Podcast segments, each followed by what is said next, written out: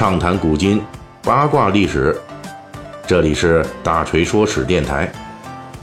我们的其他专辑也欢迎您的关注。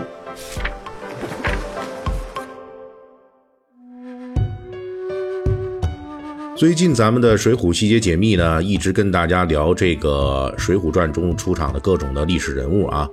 那么，呃，最近我们讲的其实主要是这北宋军队的这个统帅童贯啊，他是如何勾结蔡京，然后邀宠成功，又是如何通过这个花石纲打通的宁性之路，最终导向西北。哎，那么大锤认为呢，正是童贯早年跟随的这个主人啊，另一位太监名将李宪的种种行为，对童贯产生了很大影响。并最终呢，让童贯在他人生的前一半中啊，将李宪当年未竟的西北事业推进了下去。如果只是叙述到这儿呢，那么大锤所描述的童贯，恐怕在列位读者听友眼中呢，就是一个难得的人才了。他的种种佞幸行为，都是为了北宋王朝的西北军略，而且最终他的所有努力得到了兑现，在河黄和衡山前线取得了北宋末年少有的军事胜利。在北宋和西夏的数十年之久的边境战争中，终于取得了决定性的优势。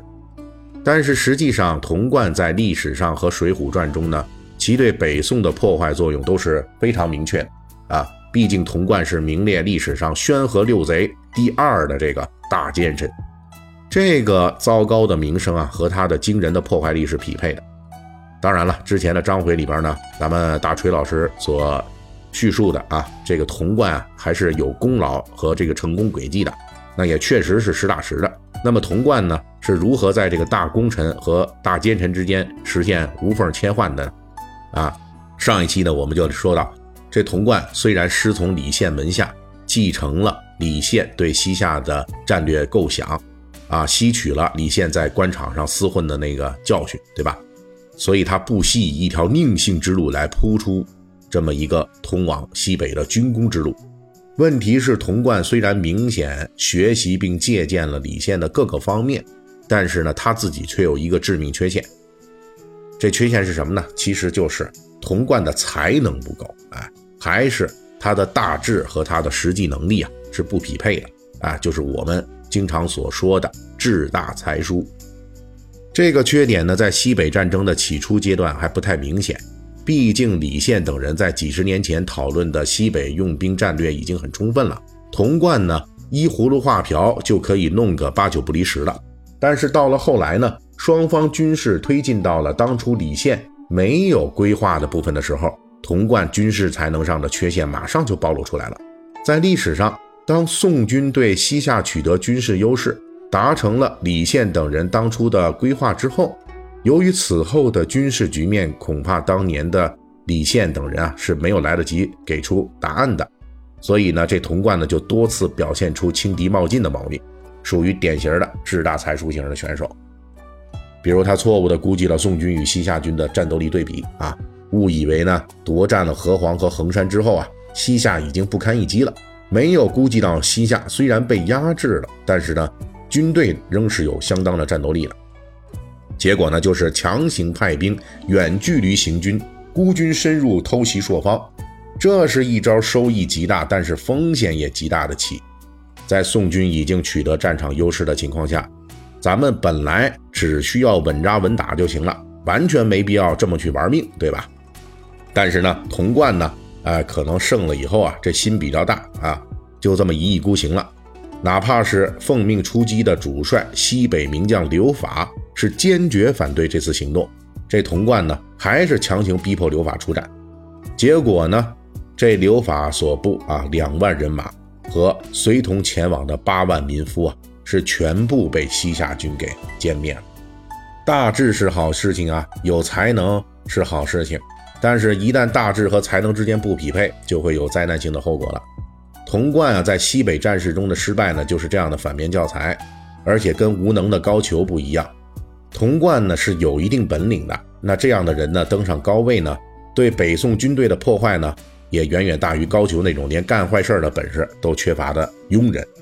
当童贯在西夏的冒险失败之后，童贯立即熟练地施展他那些邪门外道的路数了。用官场上的欺上瞒下，隐瞒了刘法战败身死的这个消息，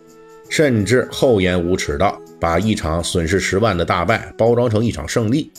这其实也不能怪童贯，毕竟他是靠官场上那一套暗黑的啊生存的哲学，对吧？捞偏门才得以走上西北战场的。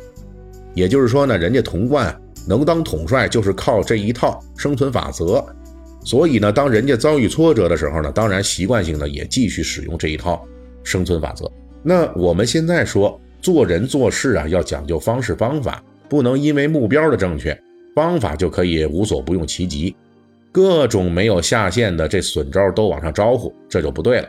啊！这不仅仅是因为我们有对正义的追求，更是因为呢这些下三滥的手段看起来是简单快捷、收效大，但是后患也极大。而且这些下三滥的手段用多了，对当事人是有腐蚀的。简单来说呢，就是使用这些手段的人，如果频繁使用，就会依赖上这些手段，最终整个健全的人格都会被这些下三滥的手段给吞噬掉了。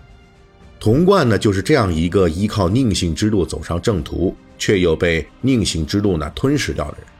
他，呃，错误的把当初那些为求走上西北战场、完成李宪夙愿而不得不使用的宁性的招数啊，当成了自己成功不可或缺的依靠。当西北战事出现挫折的时候，他一而再、再而三的使用的这种弥补的办法啊，都基本上都是这些小套路啊。目的呢，就是要不断加强自己权威，结果是把他图谋的事业全部推向了毁灭。所以我们在历史上看到，当童贯在西北取得一定军事成功之后，在用人方面随意安插私人党羽，奖惩方面不以功勋定赏罚，在组织上买官卖官，至于横征暴敛、鱼肉百姓啊，更是数不胜数。本来呢就已经很虚弱的北宋军队。有了这么一个刚愎自用、志大才疏的头领带着，自然加速腐化了下去。值得注意的是，就在童贯因为志大才疏而对宋军构成严重破坏的时候，童贯身上的另一个缺陷又起到了一个进一步放大这些破坏作用。那么，这个是什么缺陷呢？我们下一期《水浒细节解密》咱们继续讲述。本期大锤就跟您聊到这儿，喜欢听。您可以给我打个赏。